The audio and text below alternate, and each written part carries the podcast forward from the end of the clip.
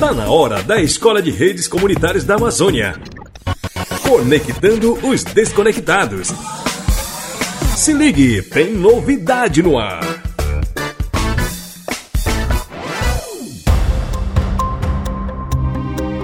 Comunicação comunitária e linguagem radiofônica. Foi sobre isso que falamos na semana passada, lembra?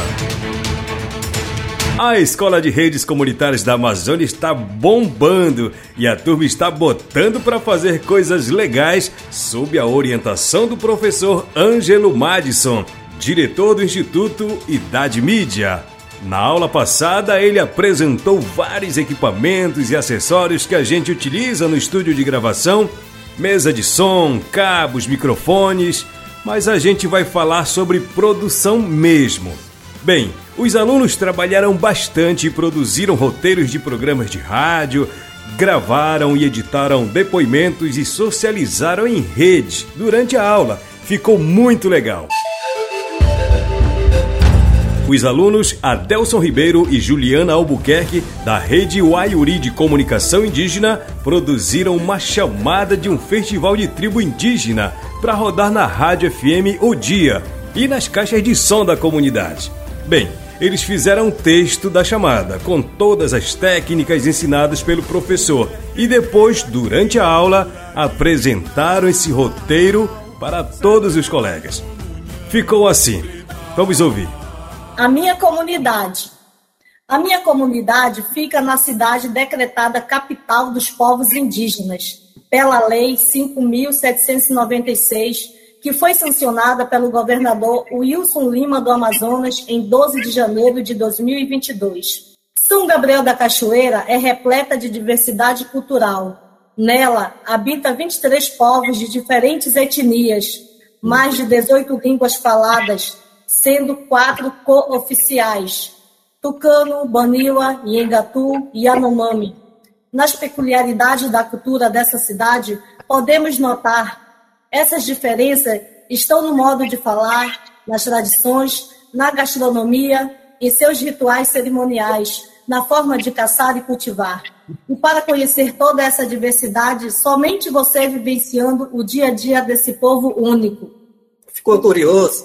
Você pode ter uma experiência disso. Vem aí o 24 Festival Cultural das Tribos Indígenas do Alto Rio Negro Festival 2022, nos dias 30 de agosto a 3 de setembro de 2022, com muitas danças, artes, mitos, contos, lendas, rituais tradicionais, música regional, comida típica, tudo isso e muito mais, mostrado pelas três agremiações que abrilhantam o festival: agremiação Tribo Tucano, agremiação Filhos do Rio Negro e agremiação Baré. Nas atrações nacionais do evento estão o cantor Zé Vaqueiro e Barões da Pisadinha. E ainda mais, participações da cantora Nayara Azevedo, Amado Batista e o cantor gospel Anderson Freire. Venha, é, vai, ser, ser incrível. São Gabriel da Cachoeira espera por você.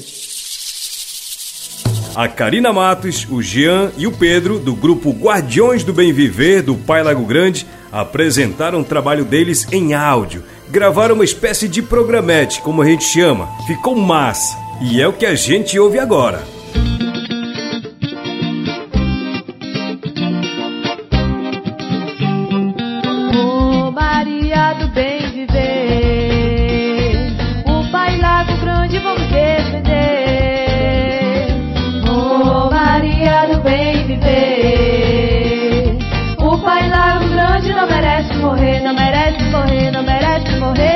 Partir de agora, a gente vai trazer um pouco da luta do coletivo Guardiões do Bem Viver aqui dentro do assentamento Pai Lago Grande. E para falar um pouco dessa luta, a gente vai ouvir os guardiões Karina Matos e Jean Silva.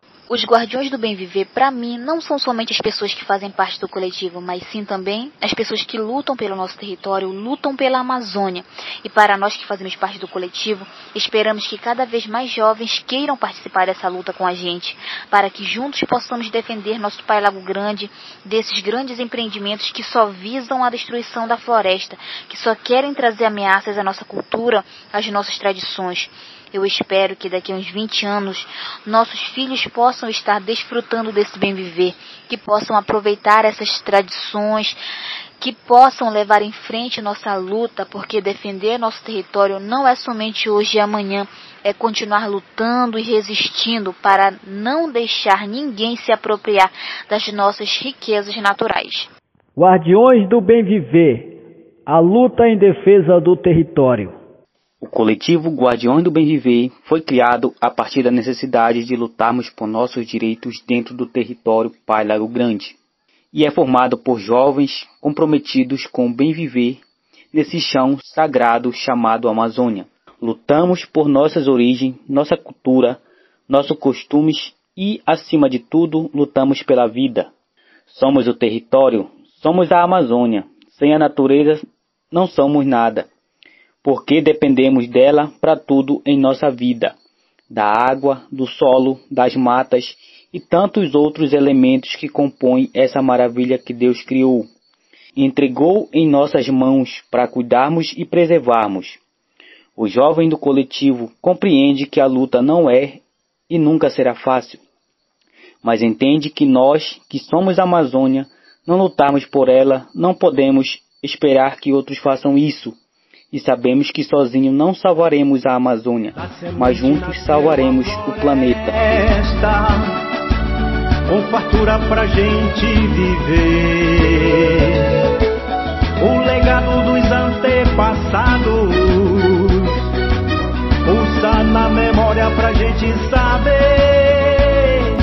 Esse foi um dos trabalhos em áudio apresentado durante a aula passada. Ah, a aula é virtual, viu, pessoal?